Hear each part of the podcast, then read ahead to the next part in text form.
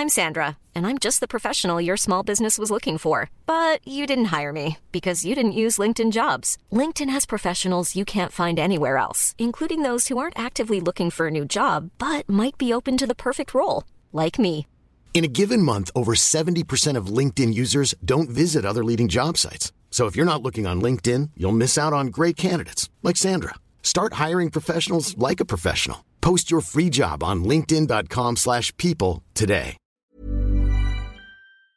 ¿Qué cantidad de, de- de litros estás vendiendo mensualmente? Mira, hoy estamos más o menos entre un millón y un millón doscientos mil eh, litros al mes. ¿Alguna vez te imaginaste esto? Claro que no, imagínate cuando Hace nueve años Héctor tenía un buen producto, pero que nadie conocía en México.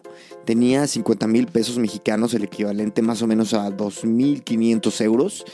Y tenía todo por delante. Eso sí creo que siempre tuvo una sensibilidad especial para abordar temas de marketing, para tratar temas de marca.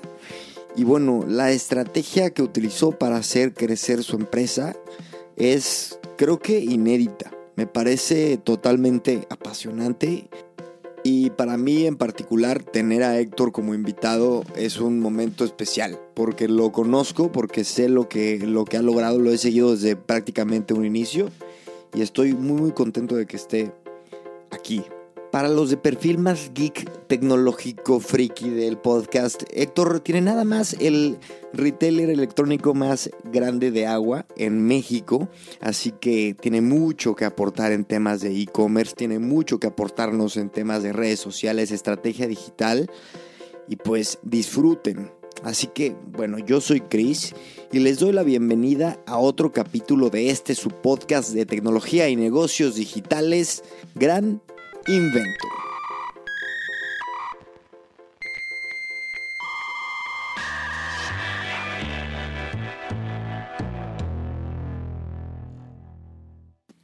Héctor Cruzado, muchas gracias por estar aquí.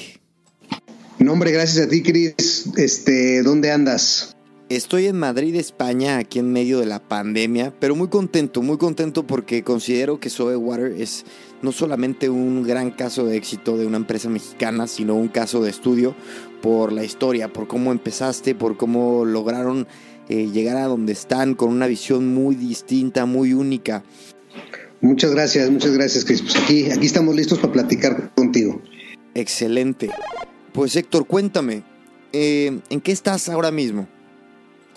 Bueno, pues como todo el mundo estamos este, encerrados en casa, eh, siendo, tratando de ser muy creativos con el tema comercial, eh, porque bueno, afortunadamente Soe Water eh, desde el principio siempre tuvimos el, el pensamiento de tener varias fuentes de ventas, varios canales de venta para nunca depender de uno solamente. Y bueno, pues hoy mientras ciertos centros comerciales, tiendas están cerradas. Por otro lado, hemos impulsado el comercio en línea, que bien, que si bien eh, hoy es un, es un, todo mundo lo está haciendo, pues hoy Water empezó hace eh, siete años a vender en línea. Así que nada, en eso andamos con, con, con los equipos en casa, pero siendo muy creativos al, al respecto. Tú tienes una ADN digital, ¿me equivoco? No, 100%. 100%. Fíjate que yo nací, güey, nací en el 77. Entonces estoy, estoy entre generación eh, X y millennial. Entonces como que de repente tengo ese piquetón millennial este, y me gusta muchísimo el tema tecnológico. Y al empezar la empresa, eh, me acuerdo, tuvieron una gran presencia en temas eh, digitales. Sabemos que el momento ahora ha, ha cambiado muchísimo desde que empezaron hace cuántos, nueve años. Ocho años, o sea, el proyecto empezó hace nueve, pero salimos al mercado hace ocho años. Pues yo hace ocho años estaba haciendo cuentas y me acuerdo de ya conocer, no sé si conocerte ya, ya en persona, pero ya conocer la marca y tener una gran impresión de ella. ¿Cómo, cómo fue no solo empezar por, por el pasado las entrevistas, pero quiero que nos cuentes cómo fue eso, cómo sucedió, cómo fue planeado, fue espontáneo, eh, cómo, cómo entraste tan, con tanta fuerza a redes sociales. Mira, realmente fue un tema de, de, intuición, fue un tema de, y de necesidad. Creo que se juntaron esas dos, eh, esas dos cosas en mi vida. Eh, la empresa, como, como pueden, pueden leer en, cómo comenzamos, comenzamos con 50 mil pesos de capital eh, para producción y y la verdad es que no había dinero para, para nada porque la premisa era que si, que, si iba a ser un éxito, pues tendríamos que demostrar que había interés del mercado en vez de eh, tratar de acaparar todos los, los, eh, los lugares de retail. Entonces realmente fue una intuición donde yo eh, tenía que vender yo mismo en, la cochera de casa de mi mamá, salía con los paquetes de agua a entregar y los pedidos se hacían a través de, eh, Twitter, ¿no? Que, en esa época Twitter era fuertísimo, estaba creciendo muchísimo, sobre todo la interacción con, marcas y yo siempre traté de que Water en las redes sociales, y es el reto de, de, todos los días, de que habláramos como si fuéramos una persona y no una marca, ¿no? Ese es el reto constante que tenemos y como yo lo empecé a hacer como persona, entonces entonces, eh, pues le hablaba a la gente como si fuera Héctor y, también buscaba a estos, a lo que hoy se conoce como influence marketing, que hace 7, 8 años, pues eso no existía, ¿no? Sin embargo, fuimos pioneros en esta intuición de decirle a la gente, conoce Soe Water y si te gusta, recomiéndala. Eh, y bueno, pues eso se convirtió hoy, como bien dices, en un caso de estudio que yo ni sabía, ¿eh? Yo ni sabía hasta que de repente eh, personas de diferentes universidades de México nos buscan para, porque tienen como tarea estudiar cómo hizo Zoe Water. Entonces sí, sí, sí fue un, una, un momento donde se encontró la intuición con la necesidad y ver que la única manera en que yo podía vender era a través de redes sociales. Acabas de tocar un tema súper interesante que es, em, tratas, tratabas de hablar como persona, o sea, trataste de darle una, una voz a la marca de una persona y justamente estaba tratando de hacerlo mucho es el tema con Inés Fonseca, directora de marketing de Subway, que, que, incluso marcas grandes tratan de darle personalidad y aterrizar los valores. Es un trabajo muy complicado eh, y, de mucho reto, sobre todo cuando una marca evoluciona. Pero me pregunto yo, cuando empiezas a darle esa voz a, a tu marca, eh, ¿no será que esa voz tal vez era como tú, tu voz, Héctor? 100%, o sea, 100% hoy lo que trato de infundir en la marca, que es un reto, porque entre más personas trabajan contigo, cada uno tiene su propia personalidad eh, y, es, y es un reto tremendo decirle, mira, yo sé que tú eres así, pero a la hora que hables con o, a través de Soe Water, se hace de esta manera, ¿sí me entiendes? Entonces, eh, digamos que sí, hoy Zoe lo, como lo habla, como lo expresa y demás, incluso los errores, creo que mucho tiene que ver con, la manera en que piensa, en, que piensa Héctor. Oye, y de hecho, tienes tú, Héctor, presencia en, publicaciones, no solamente en LinkedIn y cosas donde suele estar eh, uno de los co-founders, pero incluso en Instagram. Eh, cuéntame, ¿por qué, ¿por qué esos permisos? ¿Qué, ¿Por qué te.? está muy bien, pero ¿por qué te atreves a hacer eso? Eh, pero hablas de mi, de mi cuenta personal o de la cuenta de Zoe? de la cuenta de Zoe Water. Hay algunas, hay algunas publicaciones en las que estás tú, ¿correcto? Correcto, sí. Pues mira, creo que eso surge un poquito, bueno, de, de, evidentemente cosas que he leído, de libros, de blogs y demás, pero sobre todo de pensar como usuario, de pensar como consumidor. A mí me gusta saber quién está hablando, me gusta saber eh, que es una persona y que no es un, post solamente programado como la mayoría hoy hace, sino me gusta, me gusta sentir cuando una marca me habla que es alguien y no, no un corporativo. Entonces, eso es lo que trato de hacer. Entonces, cuando yo salgo en las, en las, en algunas publicaciones de Soy y demás, lo hago porque creo que eh, eh, hace mucho más empático y, hace que sea muy real la marca para las personas, es decir, quién está ahí atrás. Eh, además soy un cuate que siempre ha sido como bien pinche bufón, entonces como que no, como que no me importan muchas cosas. Eh, trato de ser respetuoso, evidentemente, eh, porque eso es, una, es un fundamento de la vida, pero, pero a nivel como qué hacer y, cómo, y cómo interactuar con mi marca, la verdad es que no, no, no me, no me, tiene, no me causa mucho problema salir y hablar y, todo esto porque creo que es parte de la diversión de hacer una marca tan, tan irreverente y tan en cuestión de comunicación y tan innovadora como fue como ha sido Zoe Warner. Oye, y luego tienes un producto que no es como hablar de hamburguesas, tacos, Coca-Cola. Tienes un producto que no es normal. O sea, es un agua que pasa por un proceso, corrígeme por favor porque me voy a equivocar, este, de alcalin alcal... alcalinización. Me trabé, güey. Este, bueno, este producto no es nuevo, no es normal y de hecho, este, por ejemplo, aquí en Europa no existe. Entonces, ¿cómo, em, ¿cómo te abordas el reto de educar a los usuarios a consumir un producto que no existe? Fíjate que es un, es un reto también, Cris, de, todos los días, porque yo al principio estaba muy enfocado en tratar de, decirle a las personas la diferencia y la diferenciación de, de Water con el resto de las aguas. Eh, la verdad es que la gran minoría de mis consumidores hoy consumen Soe Water de manera consciente, por así decirlo. ¿A qué me refiero? Que se saben y han leído exactamente por cuáles son los beneficios de tomar eh, agua alcalina y de tomar soy water. El resto eh, se pueden dividir en, en, muchos tipos de consumidores, ¿no? Está el consumidor que medio entiende, está el consumidor que, quiere entender, está el consumidor que es un producto totalmente aspiracional, está, pero aspiracional no solamente fashion, ¿no? sino más bien estilo de vida, también es un, producto aspiracional de, salud, es un producto aspiracional fitness, es un producto aspiracional de, de cosas que es, es la percepción de cada persona. Entonces yo lo que a lo que invoqué es momentos de consumo, ya sea que seas un consumidor sumamente sofisticado y que entiendes o que eres un consumidor de cualquiera de estos tipos de lifestyle. Entonces creo que cuando, cuando yo entendí eso en mi marca, empecé a hablarle a todos ellos y a tratar de buscar eh, esos momentos donde les puedo hablar a todos ellos y porque yo, o sea, yo amo a todos mis consumidores desde el que compra una botella hasta el que compra 10 cajas al mes. Eh, lo que estoy tratando de crear es una tribu que le diga a los demás por qué tomar Soe Water desde su punto de vista y no desde el punto de vista de lo que dice la marca.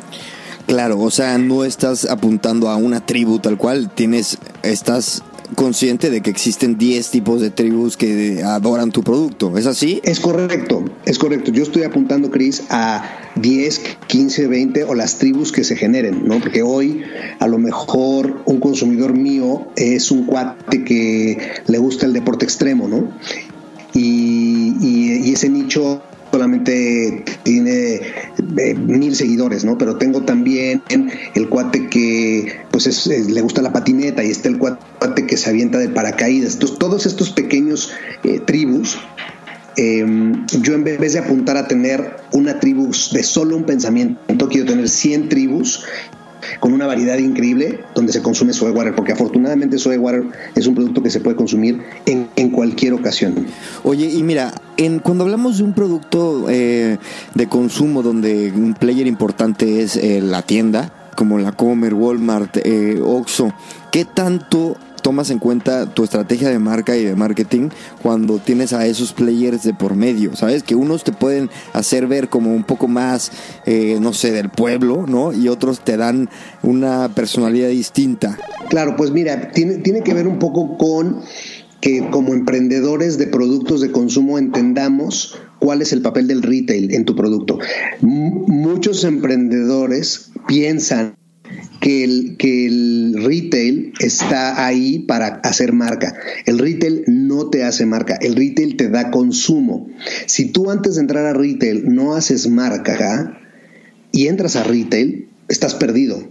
¿Por qué? Porque retail, su, el foco del retail, realmente si lo vemos quizá muy mezquinamente, es que ellos te rentan, ellos son, son una empresa de bienes raíces. Ellos te rentan un espacio pero, lo, o sea, es como el que te renta el departamento, ¿no? Te renta tu departamento, pero si tú la mitad del mes no, no estás en tu departamento, a él le vale. Tú a fin de mes pagas tu renta, ¿no? Eh, o a principio de mes. Acá es lo mismo. Tú, el retail te dice, sí, perfecto, ¿quieres vender conmigo? Está tu espacio en la naquel, pero tú tienes que vender tanto porque si no, no pagas tu renta. Y si no pagas tu renta, entonces pues vas para afuera. Entonces, el, el, para mí es más bien entender que el retail, nosotros como estrategia de lanzamiento dijimos, no entramos a retail primero no vamos a entrar a retail. Primero vamos a hacer marca, lo cual es sumamente difícil, sumamente difícil, es, es una chambototota. Pero ¿qué pasó? Que en el momento que ya habíamos hecho marca, entonces sí entramos a retail. No solamente eso, pudimos hacer buenas negociaciones con el retail y entonces cuando empezamos a decir a la gente, ya puedes comprar Zoe en la Comer, en Walmart, en Superama, en Oxxo, entonces gente iba y la consumía. Esto que acabas de decir yo me tocó vivirlo porque yo pensaba que Zoe construyeron una marca tan potente que yo te juro pensaba que Zoe, uff, o sea, estaban eh, súper posicionados y después en una entrevista que hiciste con Oso Traba me entero que calculando los tiempos, pues que no estaban igual y ya, ya posicionados, ¿no? O sea, y lo hicieron también que daba la impresión de que, de que, de que ya, o sea, estaban hechos y en realidad estaban apenas empezando. Sí, lo que nos ayudó mucho ahí, evidentemente, fue la fuerza de todos nuestros embajadores de marca, ¿me entiendes? Porque cuando tú en ese momento tienes a 100 personas o 50 personas en redes sociales hablando de un producto, da la, da la percepción y la sensación de que, bueno, hay gente que desde el año 2 me pensaban que era un producto de Coca-Cola o de Nestlé o así, eh, porque daba la percepción de, pero es increíble que a los dos años solamente nos podías encontrar por correo, solamente nos podías encontrar por una llamada. Oye, una cosa, el tema de los influencers es un dolor, ¿no? Eh, ¿Tú cómo abordaste ese tema? Yo sé que fue hace ya, hace ocho años y las cosas han cambiado, pero lo hiciste espectacular también. O sea, ¿cómo, cómo fue? ¿Cómo te acercabas? ¿Cómo negociabas? Mira, el acercamiento era tal, tal cual. Soy, un, soy una empresa mexicana, acabamos de empezar, esto es un producto que tiene estos beneficios y pues queremos hacer un cambio de hábitos en México, que es la hidratación, porque es algo de lo que nadie habla en México. Y pues me gustaría mandarte producto, que lo pruebes y si te gusta y nos quieres recomendar en tus redes sociales, pues nos ayudarías mucho a crecer. Ese era el speech con cada uno de los embajadores y es el speech hasta hoy en día. Y ellos, entonces algunos de ellos me decían, oye, pero pues yo a las marcas les cobro. Les dije, yo sé que a las marcas les cobras, yo no tengo un peso. Yo lo que te puedo ofrecer es que cada mes no te falte agua, eh, eh, water en tu casa. ¿Qué fue lo que pasó, Chris? Que la gran mayoría de estos embajadores, como nos pasó a, todos, inclusive a mí, es que si salíamos de nuestra casa con nuestra botella de soy water, ese día sí tomábamos agua. Y, entonces, un, algo que parecía un, producto que, básicamente es eh, una, un accesorio, se volvió una necesidad. Entonces, eso es algo que nosotros, yo entendí que habíamos hecho con los embajadores. Era algo que para ellos, o, para la mayoría de todos los consumidores de, agua embotellada, a lo mejor pensamos que es eh, un, amenity. Eh, hoy se vuelve una necesidad. Entonces, eso cambió. Entonces, ¿qué pasa con, con el influence marketing? Que ahora ellos o sea, yo no les exigía nada, pero cuando pasaban dos meses de que ellos no posteaban nada de SOE, les dejaba de llegar el agua porque yo entendía que a lo mejor eh, tenían un contrato o ya no podían o lo que fuera. Entonces, ¿qué pasaba? Que el influencer me hablaba y me decía, oye, ¿qué crees que ya se me acabó el agua? Y yo le decía, es que, ¿qué crees? Como ya no has mencionado, pensamos que pues ya no podía, no, perdón, se me fue la onda, y entonces regresábamos a, mandarle otra vez su producto. Entonces, realmente hoy la, la, la comunidad de embajadores de Water, Water es, te juro, te lo juro, que son como si fueran mis socios, porque se preocupan, porque lancé una iniciativa la semana pasada eh, donde les mandé un video a todos pidiéndoles que, que les pedía, si pudieran, comprar dos cajas en la tienda en línea y se las regalaran a su chofer, a la persona que les ayude en su casa, a un amigo, a un primo, a quien ellos quisieran. Y la respuesta, Cris, ha sido increíble. Tenemos ya 50 embajadores que hicieron ya su compra para apoyar a la empresa.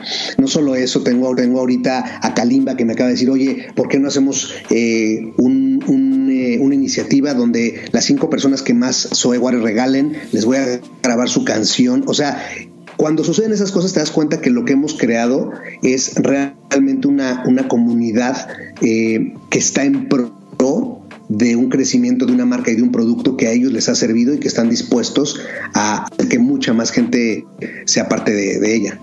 Ahora, eh, correcto, has creado una y generado una fidelización impresionante, pero eh, lo mencionaste antes, eh, la gente se dio cuenta de las características del producto que la hacían distinta a un agua normal, ¿no?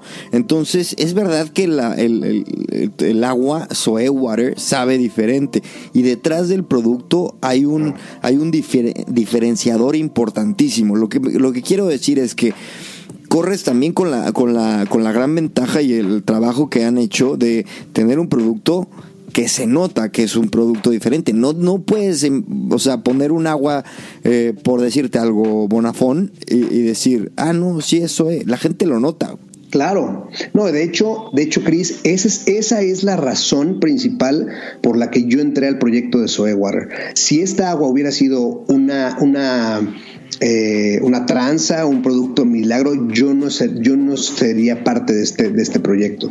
Cuando yo entiendo lo que es el agua alcalina, cuando yo entiendo que podemos producir esa agua, cuando yo veo que evidentemente eh, eh, el, feedback que tengo de la gente es, es que antes yo no tomaba agua, ahora ya tomo porque no me cae pesada, porque no me sabe, porque eso es lo que a mí me motiva todos los días y eso es lo que me motivó a meterme en este proyecto. Entonces, el punto número uno para yo atreverme a hacer todas las que, que me atrevo a hacer es porque sé, primero que nada, que que, que tengo es un producto de primerísima calidad, de internacional y que y que hoy se produce primero para mi familia, para mí, para mis amigos y después para el resto Ok, ahora eh, entremos a temas de e-commerce. Desde un inicio comienzas a vender por medios digitales, ¿no? Por llamadas o medios digitales.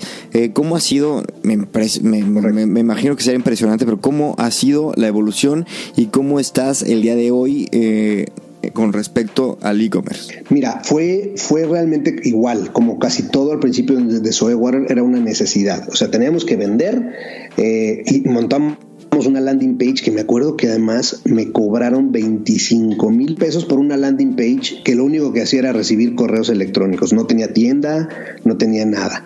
Y, y bueno, la empezamos así, entonces la gente se metía ahí, decía, oye, me interesa, me daba su correo y su teléfono, yo le hablaba, le levantaba el pedido, entonces le iba a entregar al otro día en mi carrito, etc. Eh, cuando, cuando armamos la primera tienda, que no existía Shopify, eh, la armamos nosotros y cómo le vamos a cobrar y el banco, todo. O sea, imagínate hace ocho años el e-commerce en México. Si hoy está en pañales, imagínate hace ocho años. Total, lo, lo, logramos y empezamos a vender y a promocionar, bueno, puedes comprar en línea, ¿no? Y la gente empezó a comprar y yo no lo podía creer, decía, ¿qué? Tres cajas, cinco cajas, dos cajas, y yo decía, wow, ¿qué onda, no? Y de repente, ya como a los seis, ocho meses, que ya estábamos teniendo algo de ventas en línea, mi socio me dice, oye, ¿por qué no hacemos un, un, club, un, eh, un, esquema de suscripción? Y entonces le llamamos el Club Soe Water Premier, creo, Soe Water, no me acuerdo ni cómo se llamaba. Y entonces eh, le, le, metimos a nuestra tienda una onda de suscripción, donde tú ya me das tu tarjeta y yo cada mes te mando. La respuesta fue increíble, yo no lo podía creer. Evidentemente, hasta el día de hoy, el gran reto es, la logística, porque 12, eh, 12, kilos o 12 litros de agua pesan 12 litros de agua. No, no, yo no puedo hacer que pese menos. Y las entregas siempre han sido un dolor de cabeza para nosotros. No es nuestro, nosotros no invertimos en, en logística. Entonces, hemos pasado como por 10 empresas de logística que todas eran una maravilla y todas podían entregar, hasta que se toparon con Zoe, que es como un pulpo, cables y demás. Y, empieza a crecer el e-commerce y, y, crecer y crecer, no lo podíamos creer nosotros. Hemos cometido muchísimos errores, principalmente en entregas.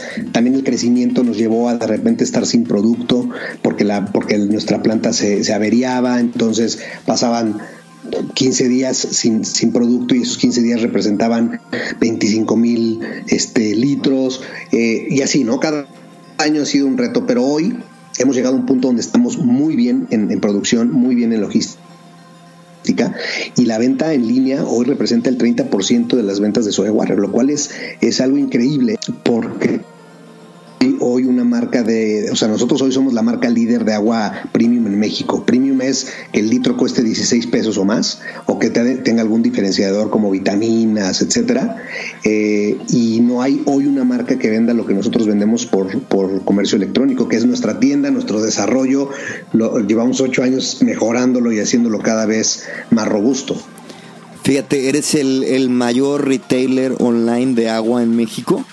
Exactamente. Ya pasó entonces por aquí el mayor retailer de vino y tú eres el mayor retailer de agua. A ver cuál, cuál es el siguiente. Oye, a ver, tengo una, una duda. Cuentas esa- estas historias de éxito y tengo mucho miedo que alguien que nos escuche piense que, que fue, que fue suerte o que ay, fue el momento adecuado, pero ya hiciste un énfasis importante en que trabajaste mucho, mucho en la marca. Entonces, Cuéntanos cuál ah, eh, fue el move o la inversión más fuera de serie para una pyme que con esa visión tan tan tan clara de que querías construir marca. O sea, que para el tamaño de la empresa o para el momento de la empresa era una verdadera locura. Pues mira, puede ser la cantidad de cajas que regalaba. O sea, la cantidad de cajas que yo regalaba parecían una locura, ¿me entiendes? Porque imagínate regalar, ¿Y cómo No le sé. hacías si no tenías lana? No, pues tenía que regalarlas, tenía que, tenía que, o sea, que era, era como nuestro costo de marketing, haz de cuenta. Ok. ¿Entiendes? Que obvi- obviamente no, no, no, nunca puedes calcular perfectamente cuál es tu budget perfecto de marketing. Pero yo decía, a ver, si un, si un eh, influencer, un embajador, una- un, un líder de opinión, normalmente cobra por una mención tanto y yo le estoy dando tanto producto, pues estoy en desventaja. ¿Me entiendes? Estoy en desventaja. Entonces, cuando yo le pasé los números a mi socio comercial, le dije, mira, esto nos costaría hoy lo que los embajadores nos promocionan y esto es lo que pagamos, se rió. Dijo, no, no, además no lo creía, porque es un cuate que no maneja nada de redes sociales. Y le dije, no, no, yo sé que yo sé que para ti se- te parece una estupidez que alguien le pague 20 mil pesos por una mención. Me parece, te entiendo que es, una, que es una estupidez. Lo pagan. Entonces ahí es donde yo te puedo decir que hoy, si yo te digo, te digo la cantidad de cajas que regalo hoy, 2020, a eventos, embajadores, etcétera, etcétera, es ridículamente alto, pero cuando ves el ROI, dices, no, o sea, nada que ver. Y ese es una, eh, una abordar la, la, eh, el tema de regalar producto y la prueba y tal. Es muy distinta a muchos empresarios. O sea, eh, los empresarios, muchos empiezan eh, cuidando los centavos, que entiendo que no es, que tú no eres el que tiene el rol, eh, el rol, digamos, más financiero dentro de la empresa. Eh, eh, Estoy en lo correcto, ¿no? Totalmente. Ok, y me, me imagino que te metiste en mil y un broncas por andar regalando cosas. Sí, pues te digo que mi, mi socio me decía así como, estás loco, ¿cómo estamos regalando tanto producto? Y yo, o sea, me metí en una batalla con él para hacerle entender, lo- más bien lo que nos estaba haciendo ganar. Porque le dije, a ver, ok, yo dejo de regalar las cajas, ¿cómo quieres que me promocione? Le dije, ¿me vas a dar 200 mil pesos al mes para invertirlos? No. Ah, ok, pues entonces déjame invertir 10 mil. Oye, dime una cosa, en temas de envío, ¿cuánto cobrabas de envío? ¿Cómo fue ese tema? ¿También era gratuito?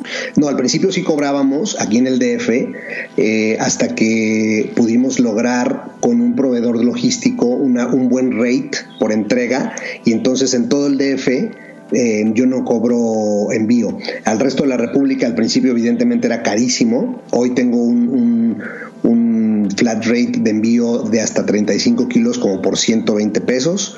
Eh, pero he ido evolucionando, ¿no? Al principio pues la gente de fuera no compraba, Hoy parte de lo que hice es abrir oficinas con venta y bodega y reparto en Monterrey, Guadalajara, Puebla, Cancún eh, y Mérida, porque, porque ya, era, ya era como un siguiente paso para la empresa también.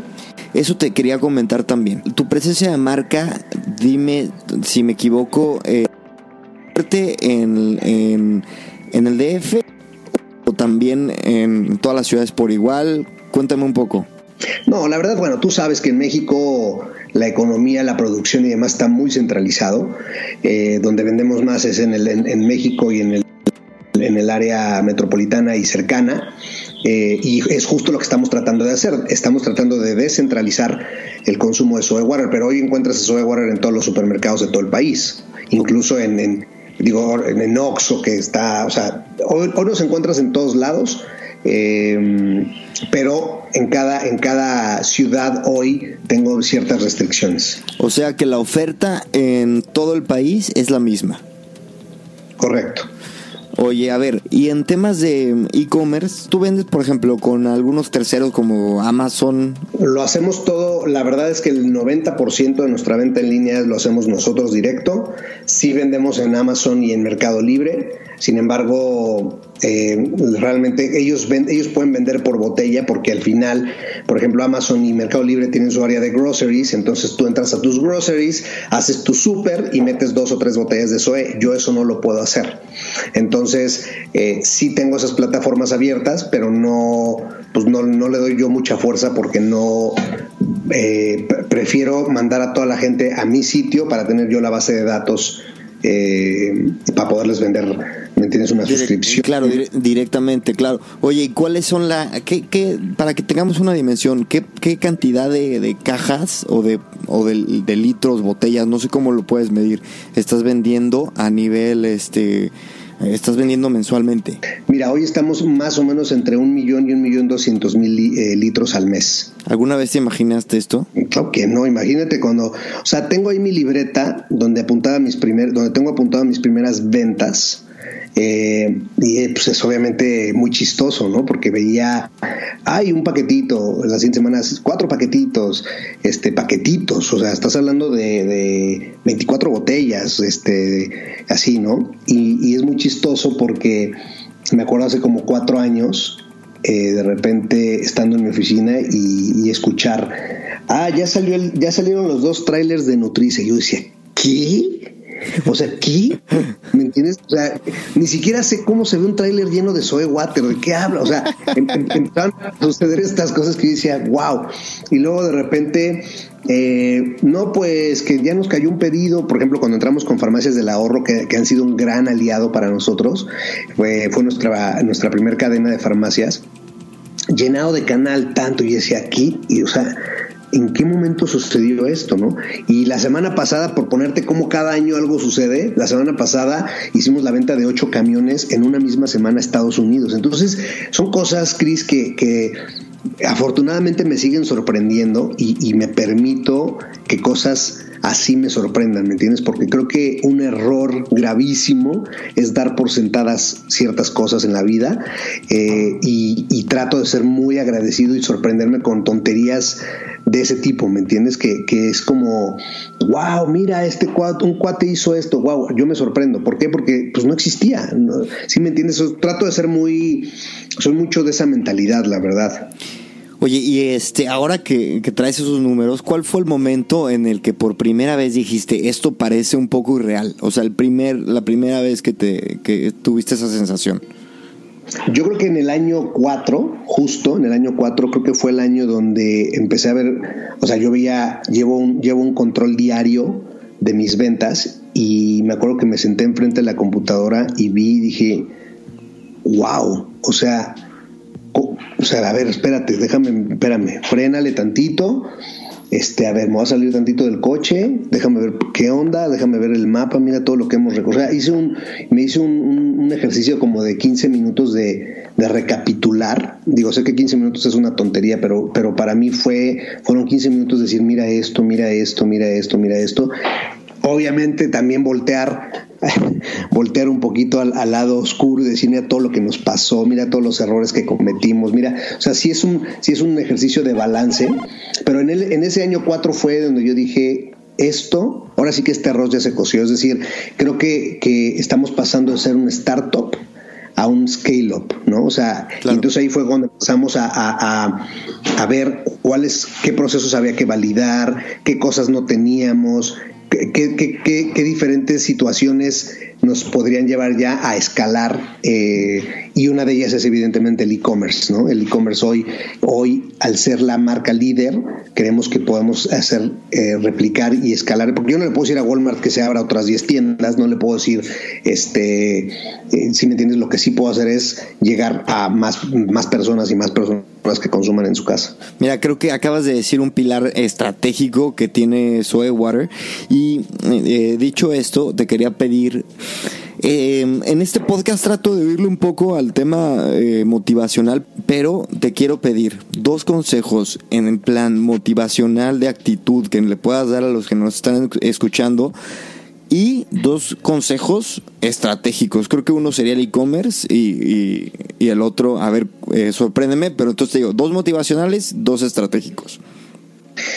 Ok, motivacionales. Ah, uno, acuérdate siempre del propósito y de por qué comenzaste. O sea, cuando digo siempre es constantemente, ponlo en un papel, ponlo enfrente de tu oficina, ponlo en tu, escritorio, ponlo por todos lados para que te acuerdes por qué empezaste. Dos, sé persistente. La, la, eh, para, yo, yo corrí dos maratones en mi vida, son 42 kilómetros, 195 metros, y para mí el emprendimiento es, es un maratón. Eh, normalmente en el kilómetro 30 eh, llegas a la pared, que es una sensación de que tu cuerpo se desvanece y no quieres hacer nada más, y si pasas esa pared, llegas a la meta, básicamente. Entonces serían las dos cosas motivacionales. ¿Y la pared en el, el, para ti cuál, fue el, ese día que te sentaste a los cuatro años?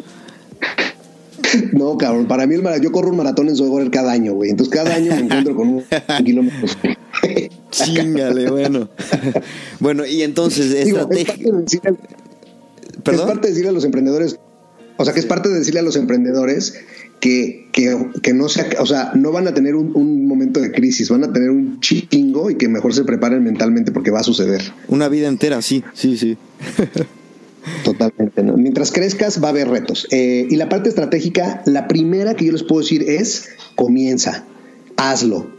Eh, muchas veces em, eh, me ha tocado ver emprendedores que se quedan tanto en el tema planeación que, nunca arrancan, o cuando arrancan ya alguien lo hizo más rápido y, les gana. Y, y, el otro punto estratégico es no dependas de un solo canal de venta. No es bueno, no es sano mentalmente, no es sano para tu empresa. O sea, y véanlo a nivel eh, histórico, lo que le pasó a, Blockbuster, lo que le pasó a, la industria de la música, por un solo canal y, perdieron. Entonces tengan muchos más canales y exíjanle a cada canal de venta como si no, no, existieran los otros canales de venta. Y entonces lo único que vas a hacer es crecer en, un mayor volumen. Claro, porque si no eres dueño del, del, proceso de venta o del canal con tu consumidor final, no eres dueño realmente de tu negocio al 100%. Peligrosísimo. Totalmente. Oye, y este, empezar, comentas el tema de empezar. Hace poco hablábamos de ese, en, el podcast, de, de, ese equilibrio peligroso entre la planeación y la acción. Peligroso porque te puedes quedar en la planeación, pero para ti, ¿cuál fue el momento en el que dijiste, sabes qué, me voy a aventar? ¿Qué fue? ¿Un poco necesidad de una mezcla de necesidad de inspiración? ¿Qué fue? Sí, mira, para mí, y, digo comenzar porque justo nosotros, o sea, si tú ves, si yo te platico cómo comenzó Sobe Water, dirías, no, es que no, no, se prepararon bien, seguramente no hicieron bien un business plan de inicio, seguramente hicimos todo mal de cómo dictan los cánones que debemos empezar, pero pero empezamos a vender. Y gracias a que empezamos a vender, pudimos ver todo lo que podíamos mejorar. Entonces, a mí, ¿qué fue lo que me, como que me impulsó? Eh, tengo un, amigo que le podríamos llamar un mentor en, esa época, que me empezó a hacer leer. Me decía, mira, mira este libro que leí, mira este libro que leí, mira este libro que leí. Yo me, encanta leer. Entonces empezaba a leer y decía, wow, wow. Y uno de los libros que me regaló bueno, que me prestó fue Padre Rico, Padre Pobre. Y la verdad me encantó toda la parte intangible de ese, libro, de ese libro, pero uno de ellos es que, este cuate decía, pues que empezaras, ¿no? Y que, y que hicieras, y que solamente haciendo te ibas a dar cuenta de las cosas. Entonces, eh, ahí fue donde yo dije, bueno, ok, pero si yo, si, si yo empezar un negocio, ¿cómo le hace? ¿Cómo se hace un negocio? O sea, no tenía ni idea de nada. Entonces, pero ahí fue donde mi mente eh, empezó a como querer pensar diferente y, y, la motivación, pues te puedo decir que es una motivación eh, interna. Hay un, hay un video muy padre de Tom Brady, donde habla de que la motivación, muchas veces esperamos que la motivación venga de fuera, ¿no? Ah, si Chris me dice que está buena la idea, lo voy a hacer. Si Chris me dice que es mala idea, pues mejor no lo voy a hacer. Y, esta inspiración venía de dentro de mí, de, haz algo nuevo, haz algo diferente. Este, estoy convencido de que todos venimos al mundo a hacer a, dejar una enseñanza eh, y yo como que lo asumí muy bien y creo que todo eso se conjugó para que llegara esta oportunidad eh, de Zoe Water, ¿no? Eh, el gran Pablo Picasso en una de sus frases dice, cuando me llegue la inspiración, que me agarre trabajando, porque, porque a mí me agarró así, me agarró trabajando, haciendo cosas diferentes y, se conjuntó todo para poder empezar con Zoe. Oye, y en este proceso de, de tener un proyecto que tiene un éxito importante ahora mismo, Has, has, tenido que confiar ahora sí que en tu instinto, tal cual como el tema de la, estrategia con influencers que al final resultó increíble, ¿no? Ahora, confiar en tu instinto te ha traído también eh, resultados negativos, ¿nos podrás contar algo? Totalmente, Totalmente. Eh, afortunadamente, eh, yo tengo una, una, filosofía de vida de que si por lo menos el 52% de mis decisiones son correctas, ya la hice. He tenido bastantes errores. ¿Por qué? Porque tengo, no tengo experiencia, porque la intuición siempre funciona si está basada también en una, en una eh, posible realidad. Eh, los errores más importantes que he cometido han sido como de, de ser demasiado impetuoso en hacer cosas y, o sea, como mucho más emocional que racional, porque soy así, o sea, así, esa es mi personalidad. Y he ido aprendiendo que que en el mundo estratégico tienes que meterle la parte racional a fuerza eh, pero no le metes la, parte racional si no tienes una intuición, ¿no? Si algo no, si algo no te, te vibra, pues simplemente no. hoy lo que yo he aprendido que era un, reto importante para mí es dejar de ser tan, tan, eh, tan emocional y, y aunque mi parte racional la estoy desarrollando cada día como, como, pueda. Tengo gente en mi equipo que son muy racionales. Entonces, cuando yo llego y les digo, miren, me imaginé que si hacemos esto y entonces esto, todos ya saben que tienen que pensar si la idea de Héctor racionalmente se puede llevar a cabo o, o si se puede llevar a cabo ahorita o, o qué pasos llevarían. Entonces, ese equipo que he formado me ha ayudado mucho a aterrizarme, ¿me entiendes? Antes me, la verdad me encabronaba que me dijeran que no, eh, porque si, si, tú, si, tú, quieres volver el loco a Héctor Cruzado, dile que algo no se puede. Eh, entonces cada vez hemos ido trabajando que me digan, se puede, pero con estos pasos porque, o sea, por ejemplo, por decirte una tontería, ¿no? Oye, vamos a hacer un, un banner donde vamos a hacer este y, nos vamos a burlar de esto, ¿no? Pero, y lo quiero hoy a las 5 de la tarde, y el, diseñador me volteó y me decía, ok, no, no, no hay manera, no voy a salir a las 5 de la tarde.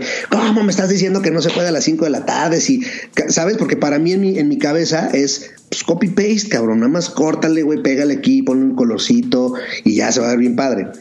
Son cosas que yo he aprendido que hay procesos que, que se que para que resulten en lo que yo tengo en mi cabeza se tienen que hacer. Entonces, sí he cometido muchos errores por ese sentido, porque digo, sí, chingue su madre, sí se puede, órale, dale. Y, y pues no, no, porque le faltó una parte importante de ver qué, más se necesitaba para que diera ese resultado. Sí, tal vez muchas veces no van, no van de la mano con una planeación o algunos acuerdos o, eh, o caminitos que ya trazaste antes, ¿no? Te levantas con una gran idea y dices, güey, eh, es que ya viéndolo fríamente no tiene nada que ver con lo que estamos haciendo, ¿no? Exactamente, exactamente. Ese, es el, el, o sea, una de las cosas que hice fue, por ejemplo, aventarme a una negociación con un retailer y, no chequé bien los números, me encantó la idea y dije, sí, claro, cuenta con nosotros y no sé qué. Y a la hora de hacer números, pues fue una negociación en la que Zoe perdió lana. Entonces, pues, pues sí, son de esas cosas que dije, ay, no, no, me gusta, pero pues ni modo, solamente así aprendí. Oye, este, existiendo Amazon, construir una marca es prácticamente la única forma que tienes para plantearte tener un negocio de e-commerce, ¿no? Em, es como, como ya cualquier, cualquier persona que esté contemplando hacer una marca tiene, sabe que tiene que poner más énfasis en la marca que nunca. Aterrizar los valores, aterrizar una ideología y tal. Ahora, en temas de medios estratégicos, en su momento te tocó Twitter, ¿no? Ahora, ¿cuáles son esos canales que ves más potentes? ¿Y cuáles crees que serán esos canales? Son, para mí, Cris, todos son potentes, solamente que cada uno tiene su comunidad. Entonces, más bien el reto es cómo hablarles a las diferentes comunidades de tu producto con el, el perfil que tiene cada comunidad. Entonces, hoy, ¿qué plataformas para mí? Para mí todas son potentes. Más bien, las marcas tenemos que entender cómo potencializar a cada tipo de público. Para mí, todas las plataformas digitales de comunicación y los medios son como, como auditorios llenos de personas, ¿me entiendes? Pero tú no sabes, o sea, puedes meterte a un auditorio donde están puros doctores y no les vas a hablar de memes, porque te van a decir, oye, güey, aquí la cosa es seria, güey, la cosa es científico, la cosa es de estudio. Pero si te metes a un, a un auditorio donde están puros millennials, güey, pues puta, tu presentación tiene que ser puros memes, güey, puros GIFs. Entonces, creo que más bien es cómo te vuelves una marca súper ágil, súper flexible para hablarle de diferentes maneras eh, a, las comunidades y a las, y a las audiencias. Creo que el error hoy de las marcas es que quieren decir lo mismo en la tele que en redes sociales. No jala, no siempre jala, más bien. No, y puede ser contraproducente. Tú la ventaja es que tienes varias tribus, lo comentaste al inicio de, de, la entrevista, entonces puedes segmentar a tus tribus por canales, ¿no? Ahora, tú estás en una expansión, eh, estás en una expansión geográfica, estás ya con presencia en Estados Unidos, eh, ¿Dónde más? ¿Estás México, Estados Unidos? Y, estamos eh, por en cualquier momento empezar en Colombia y estamos buscando abrir todo Sudamérica. Ok, entonces esto representa un nuevo reto, ¿no? Es porque ya no tienes solo tu tribu millennial, eh, Godín y tal, sino que la tienes millennial Estados Unidos, millennial México, millennial Centroamérica y en su momento esperemos que España. Entonces, entonces, ¿cómo vas a hacerle? Pues no sabemos muy bien, la verdad. Eh, hoy creemos que hay una gran diferencia, Cris. Por ejemplo, el mercado latinoamericano es un, es un mercado que puede reaccionar muy parecido al mexicano, ¿no? Es decir, con, con artistas, con influencers, con esto y lo otro, porque es un mercado que piensa diferente y, digamos que su manera de, consumir es diferente. El mercado estadounidense y el canadiense son mercados mucho más eh, sofisticados, mucho más educados, eh, consumen con más conciencia porque nos llevan 15 años de educación. Entonces, mi manera de entrar a ese mercado es muy diferente a la, a la, de, a la de México. Allá lo que tengo que trabajar es tener lana suficiente para entrar a todos los retailers, porque la gente cuando vea mi botella y diga, wow, este pH es estable, yo ahí le gano a todas las marcas de Estados Unidos, pero porque ese mercado lo entiende. Cuando vaya al mercado europeo, por ejemplo, es un mercado de, una edad mucho mayor, más avanzada, donde a lo mejor lo que quieren es, es que yo les diga cómo hidratados con soy water este, tienen, eh, es un anti-aging, ¿no? Un, antiedad y vas a durar más tiempo eh, con tu cuerpo sano. Si me voy a, los países árabes, puta, es un país, es un, son países de consumo donde si la botella es una fregonería y, y cuesta 8 dólares la botella, la van a consumir. Entonces es más bien ir entendiendo los diferentes mercados para ver cómo le vamos a entrar. Lo que sí es un reto para SOE es tener el capital para poder hacer esas inversiones en, esos mercados. Claro, y también hablar, eh, hablar, Héctor, y, sin dejar de ser tú, ¿no? Correcto. Porque puedes adaptarte, adaptarte increíble, que esto lo hablaba también con Inés y, y con y con David de Ron Diplomático y puedes, claro, tratar, por, por el afán de tratar de caer bien, de repente perder tu esencia, ¿no? Como marca. Sí, no, para mí algo que, algo, una, una digamos que un aprendizaje de, vida que tengo es eh, no, o sea, no permitirme no ser yo mismo, porque eh, creo que es donde más, cuando más, en cuanto, los mayores problemas que he tenido en mi vida han sido cuando no soy yo. Eh, porque porque esa es mi esencia, ¿me entiendes? Y si la gente compra mi esencia, estamos del otro lado. Si la gente compra eh, un fake, pues está comprando un fake. Y no, y a la hora que abra el paquetito y vea que no era lo que ellos pensaban, pues se cierran las oportunidades. Está poca madre que lo tengas tan claro, eh, pero dime una cosa, Soe Water es, una, es, es un eh, producto que te trae bienestar, que sí es cool, ¿no? La marca, eh, que es muy empático, transmites em, empatía, te metes a temas sociales, pero que partes de la marca, de, de, las características del producto, no tienen nada que ver contigo. Y te lo digo, por ejemplo, eh, no sé, ¿tú, tú eras un cuate muy saludable antes de, empezar el proyecto? No, bueno, estaba en una etapa de mi vida donde estaba dejando de fumar, me estaba poniendo a dieta, eh, si yo te pudiera decir algo con lo que no, no soy empático hoy con Zoe Water como no, es que ¿sabes qué pasa? Que Zoe Water nació con mi, con mi esencia, entonces eh, cualquier cosa que no sea algo que con lo que yo estoy de acuerdo, hoy no aparece en Zoe Water, esa es la verdad. Puta, eso está increíble, güey. Ahora, dime una cosa, para entrar al, mercado gringo eh, vas a necesitar, como, como dijiste, entender, entender muchas cosas que hoy no entiendes. Está, está ya, en, eh, ya cruzó la barrera geográfica, cultural, a la que creo que, que puedes llegar como ser humano a, eh, a cierta edad. Entonces, ¿Te vas a apoyar de empresas de consultoría, de investigación de mercado, o vas a empezar a, a, confiar otra vez en, pues ahora sí que en la marca y en ti?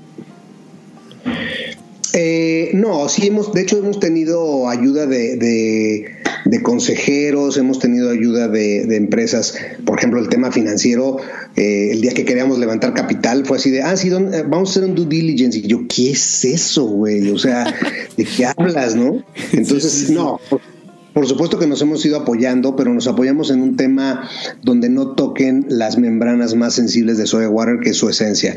Cuando ya medio se quieren meter en eso, pues les decimos, mira, pues hasta tú llegas hasta aquí, de aquí para acá, pues te voy a pedir que no, te voy a escuchar, pero, pero no, no esperes que tome acciones con eso. O sea, en temas de marca, en temas de, de, branding o estudios de mercados, tal vez hagas esos estudios, pero no, no vas a a, aceptar, pues vamos, alguna empresa, no sé, de branding o de, todavía no, ¿no?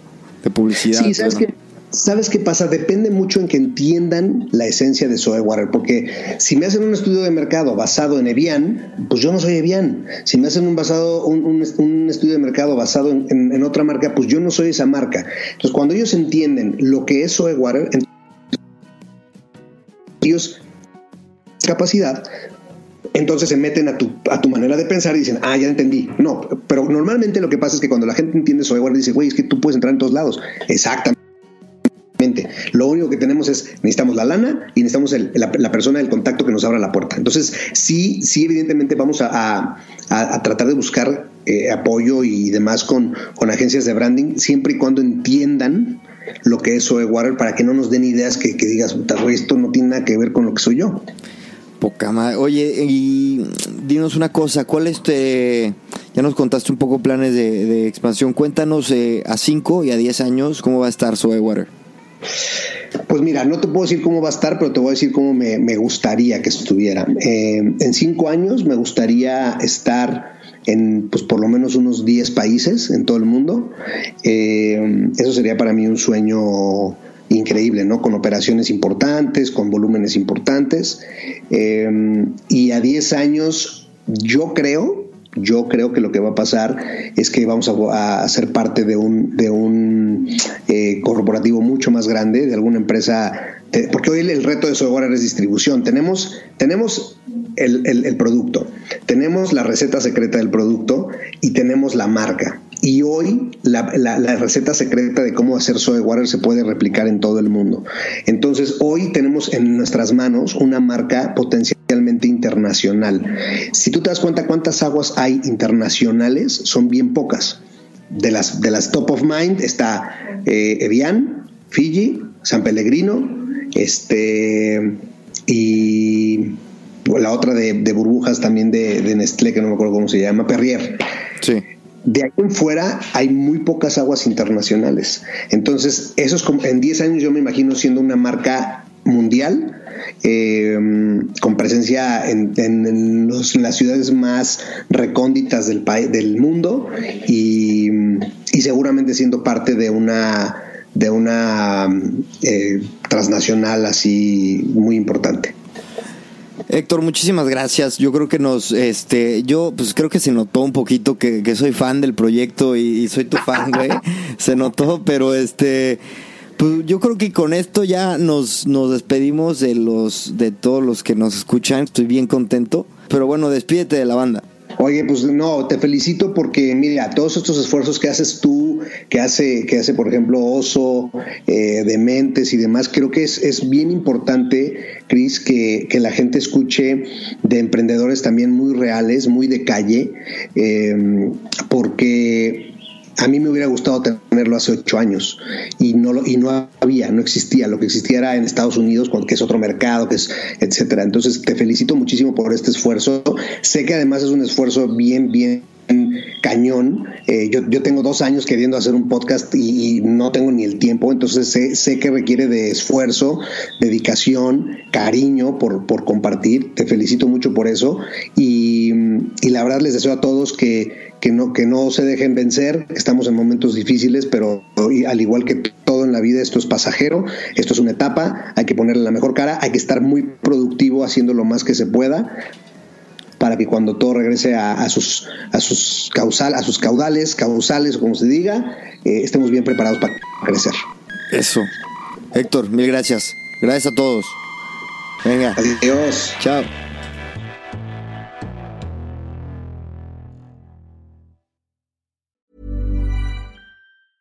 Hey, folks, I'm Mark Marin from the WTF Podcast, and this episode is brought to you by Kleenex Ultra Soft Tissues your ally to help tackle your allergy symptoms this season. I love the change of seasons, but nobody loves pollen and all those other things floating in the air that make you sneeze during this nice weather. Kleenex Ultra Soft tissues are hypoallergenic and allergist approved. So fight back against watery eyes and runny noses without worrying about irritating your skin. For this allergy season, grab Kleenex and face allergies head on.